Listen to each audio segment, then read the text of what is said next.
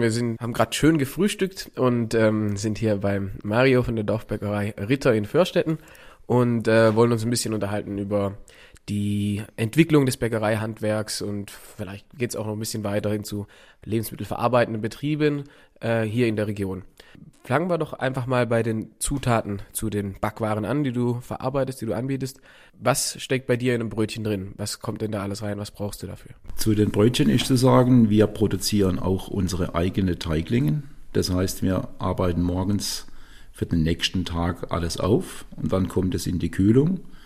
Dazu wird ein äh, Lecithin als Emulgator verwendet, damit die Teige auch richtig äh, quellen und gehen können über Nacht. Und morgens gegen 2 Uhr kommen sie dann raus und werden gebacken. Jetzt, was so für mich als Laie eines der Hauptbestandteile natürlich vom Brot ist, ist ja irgendwie Mehl. Woher kriegt ihr denn euer Mehl zum Beispiel und was für Mehl verwendet ihr? Unser, unsere äh, Rohstoffe Mehl kommen ausschließlich äh, aus der Mühle aus Waldershofen. Das ist die Mühle Löffel. Bereits seit über 20 Jahren besteht die Geschäftsverbindung. Wir wissen, wo die Mehle herkommen, das Getreide, alles aus dem Umland. Und äh, als äh, Salz setzen wir ein Steinsalz ein, auch schon seit Jahren. Und äh, darüber hinaus braucht es ja nur noch äh, Wasser und Hefe und äh, die Zeit. Das wäre dann das beste Backmittel, das gebraucht wird. Ne? Das heißt, Zeit wäre das höchste oder das beste, die beste Zutat oder Backmittel. Wenn jetzt man könnte das den Emulgator sozusagen ersetzen, dieses, dieses Lecithin? Oder wie viel Zeit müsste man sich da nehmen, wenn man jetzt sagt, wollen, also wenn man es jetzt auswählen könnte? Also bei uns ist es so, dass es eben von bis zu 18 Stunden einen, einen Schlaf kriegt, dieses äh, Brötchenteigling. Ne? Und da schläft dann über Nacht, entwickelt sich, äh, wird etwas stabiler und bildet natürlich durch den Abbau sämtlicher, das laufen ja viele Prozesse ab, Aroma und Geschmack. Und am nächsten Morgen sind die dann so ausgereift durch die Hefe, durch den Einsatz, dass sie direkt aus der Kältekammer rauskommen und in unsere vorgeheizten Backöfen eingeschoben werden. Dort werden sie dann eben circa 18 Minuten gebacken und anschließend in den Versand geschoben, um auszukühlen. Und wäre es jetzt sinnvoll, die irgendwie länger gehen zu lassen, denen mehr Zeit zu geben? Oder kann man das nicht machen, weil es eben vom Arbeitsablauf so passt? Oder wie würde man jetzt so traditionellen Brötchen backen, wenn man sich einfach die Zeit nehmen könnte? Wir nehmen uns die Zeit, indem wir dann auch noch einen Vorteig einsetzen. Das heißt, dieser Teig wird nochmal einen Tag vorher hergestellt. Und da kommen dann 10 bis 20 Prozent in den Hauptteig rein. Und der wird dann aufgearbeitet und dann schläft er ja nochmal, diese 18 Stunden eben. Und der Geschmack im Vorteig, man nennt das, äh, da werden sie geimpft. Das ist nichts anderes wie Wasser, Mehl und etwas Hefe.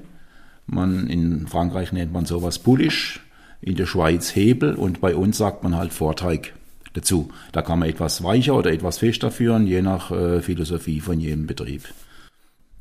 Jetzt ist Deutschland ja schon irgendwie auch das Land der Brotdiversität. Äh, Gibt es denn, du bist ja schon eine Weile im Handwerk, gibt es denn jetzt in den letzten Jahrzehnten so eine Entwicklung, wo man sagen kann, ja, früher haben wir noch das und das, das und das Brot gebacken, jetzt heute fragt das niemand mehr nach oder ähm, wir können uns das nicht mehr leisten, so viele verschiedene Sachen zu machen oder so. Gibt es da eine Entwicklung? Es, diese Entwicklung gibt es schon in Form der Aufarbeitung, weil die, äh, die Fertigkeiten, die werden immer weniger von den äh, jüngeren Mitarbeitern. Das heißt, äh, alte Aufarbeitungstechniken sterben langsam aus bei uns im Handwerk. Ich meine, die ganz Großen bedienen sich ja nur noch Maschinen, weil die gar nicht die Möglichkeit haben und die Zeit. Aber wir machen das schon noch von Hand. Und leider ist halt festzustellen, dass ein Aussterben oder beziehungsweise ein Nachkommen der Fachkräfte diese Technik auch nicht mehr so beherrscht wie früher. Dem, dem auszugleichen haben wir uns entschlossen, eben auch einen Holzofen zu installieren bei uns im Betrieb. Das ist so eine alte Art von Brotbacken, wie vor 100 Jahren noch. Das heißt, der Ofen muss über Stunden, äh, zweieinhalb Stunden angeheizt werden, bis er eine Temperatur von 300 Grad erreicht. Dann kommt das äh, aufgearbeitete Brot in den Ofen und äh, verweilt dort nochmal ungefähr eine Stunde. Das heißt, im Holzofen zu backen bedeutet eine dicke Kruste, die auch gleich schließt, weil es ja so heiß ist, 300 Grad. Damit kann auch die, die Flüssigkeit und äh, die Aromastoffe nicht mehr entweichen, weil sofort geschlossene Kruste da ist. Und dieses Brot merkt man dann schon, dass es eine andere Aufarbeitung und äh, Backart ist, ne? was auch nicht mehr viele Betriebe machen können. Den habt ihr jetzt neu angeschafft. Woher kommt denn das Holz, das ihr da zum Anfeuern verwendet? Das Holz haben wir äh, aus Wasser, ist eine Außenstelle von der Justizanstalt Freiburg. Da sind immer äh, Menschen, die äh, kurz vor der Resozialisierung beziehungsweise vom Freigang sind und die arbeiten für die äh, Justizanstalt sehr viele Holzsachen, auch, äh, auch unter anderem auch äh, Gemüse anpflanzen und so Dinge. Aber wir haben unser Holz von, diesen, von dieser Anstalt und da brauchen wir circa vier bis fünf Steher im Monat. Und das ist jetzt einer der Ofen, den habt ihr neu angeschafft. Ähm, diese anderen Öfen, die normalerweise oder die sonst auch verwendet werden, wie werden denn die beheizt? Die werden ausschließlich mit äh, Gas beheizt. Das sind dann auch äh, Etagenöfen, das heißt überall ist eine Herdplatte darunter, wo der Teig oder der Teigling oder das Brot direkt in Kontakt mit der Herdplatte kommt.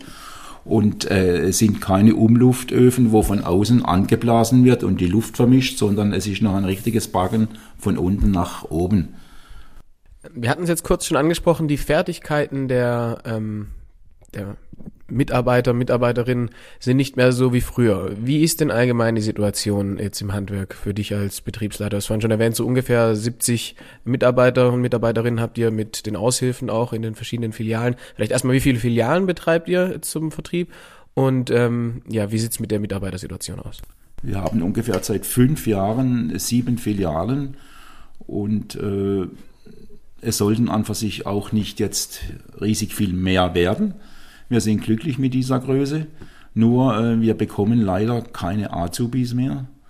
Und auch die, äh, die Fachkräfte, wo am Markt sind, äh, werden immer weniger, weil eben die Industrie oder die äh, Produktionsfirmen, wie jetzt zum Beispiel das großes Thema ist Firma Sieg, die nehmen sehr viel gerne Bäcker auf von uns auch äh, in der Sojaherstellung äh, wandern viele ab. Und diese, dieses Loch kann man fast nicht mehr äh, stopfen bei uns. Also es ist fast nichts mehr zu bekommen.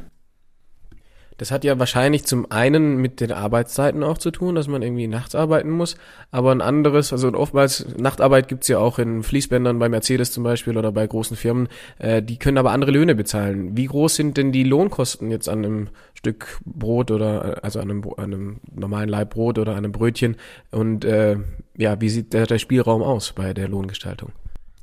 Bei der Löhnen sieht es so aus, dass wir also tatsächlich seit Jahren gegen diese wahnsinnige Teiglingsflut, wo draußen herrscht, kämpfen. Das heißt, diese Aufbackfirmen und diese Backfabriken, was die alles in den Markt reinschmeißen und die Preise immer ärger nach unten gehen, das ist unser Hauptkampf. Und äh, trotzdem stellen wir fest, dass sich immer mehr äh, Kunden langsam äh, wieder besinnen, sich doch einigermaßen äh, normal zu ernähren, sofern sie das äh, auch nachvollziehen können. Und äh, da sehe ich jetzt unsere größte äh, Chance drin, immer noch im Handwerk, einfach authentisch und, und, und treu zu bleiben und auch äh, wirklich diese Rohstoffe äh, zu verarbeiten, die wir auch nach außen geben. Von, von den Kosten, von den Lohnkosten her, für, zum Beispiel für ein Kilo Brot, die würde ich heute bei 60 bis 70 Prozent ansetzen. 60 bis 70 Prozent. Das kommt auch an äh, ja, manche Gemüsebetriebe hin, die sehr viel mit Handarbeit arbeiten.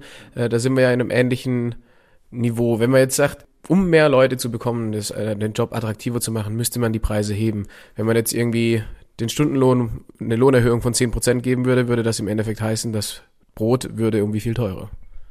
Ja, das, das ist natürlich, äh, das können, das können sie nicht so einfach, weil der Vergleich sofort stattfindet dann eben mit diesem Brötchen. Wenn ich jetzt ein Brötchen für 18 Cent kriege und ich bezahle bei uns 30 oder 35 Prozent, dann sind das annähernd 100 Prozent.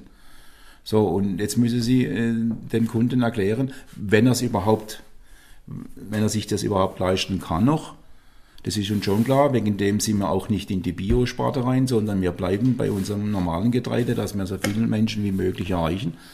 Aber äh, es ist immer der Vergleich, äh, ist immer da zwischen den Billigprodukten und den anderen Produkten. Und da müssen wir uns immer rechtfertigen, beziehungsweise wir versuchen es, indem dass wir ihnen auch geben, wir haben ein Steinsalz drin, das in der in der e Einkaufspolitik eben dreimal so teuer ist wie ein einfaches Jodsalz angeräuchert mit äh, Industriesalz, wo man reinschmeißt. Sind solche kleine Dinge, die bei uns halt laufen. Viel von Hand, wenig äh, Backmittel, im Brot überhaupt nichts drin, gar keine. Nur eben bei dem Kleingebäck, das braucht man ein bisschen bei den Schwankungen äh, vom Getreide und vom Mehl her. Und dieses eben rüberzubringen, ist halt für einen Kleinbetrieb wie uns recht schwierig. Wenn man jetzt diesen Vergleich mal anstellt, jetzt nehmen wir uns einfach mal die Zeit. Was ist denn jetzt der Unterschied zwischen dem Teigling, den ihr herstellt, und dem Teigling, der jetzt in Supermärkten bei den Bäckereien vorne vertrieben wird? Ja, der Unterschied ist, sind ja jetzt, wie gesagt, die Rohstoffe. Wir können Ihnen sofort zeigen, sagen, woher wir was beziehen und was genau drin ist. Mittlerweile äh, ist es so, dass auch Teiglinge aus China verschifft und nach Europa äh, transportiert werden. Ne?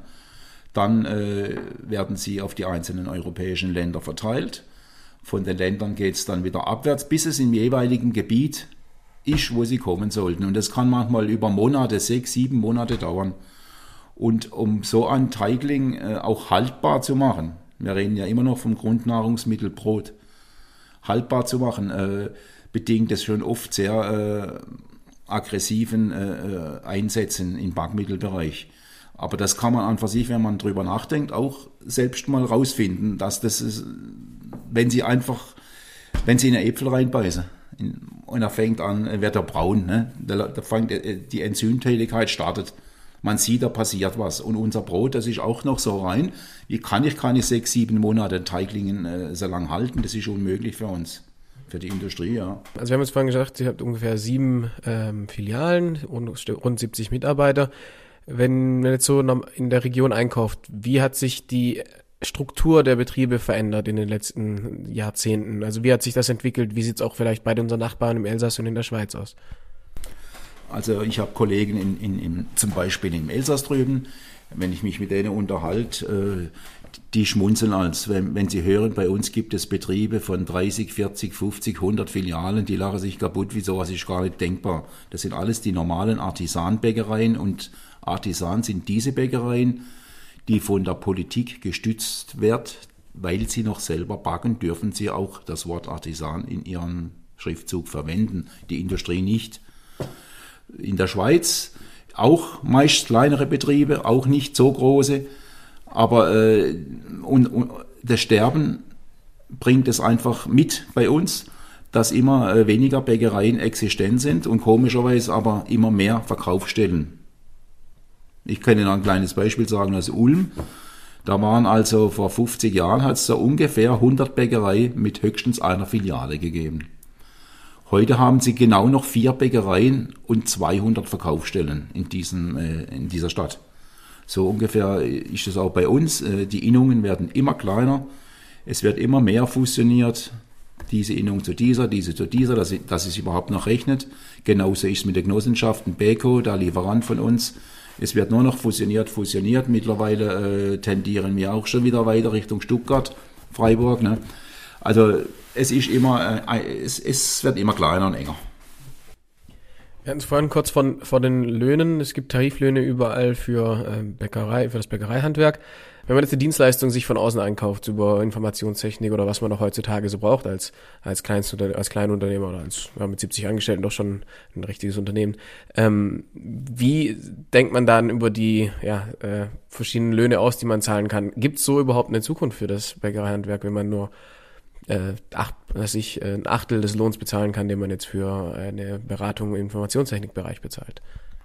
Wenn der Verbraucher den Spürsinn jetzt weiterhin behält, wie wir feststellen im Laufe der Jahren, dass es doch sehr wichtig ist, was ich an für sich äh, konsumiere und nicht äh, als, als krasses Beispiel äh, ein Liter Öl für ein Kfz-Auto äh, 30 oder 20 Euro bezahle und in den Supermarkt gehe und für 60 Cent Liter Speiseöl für meinen Salat hole.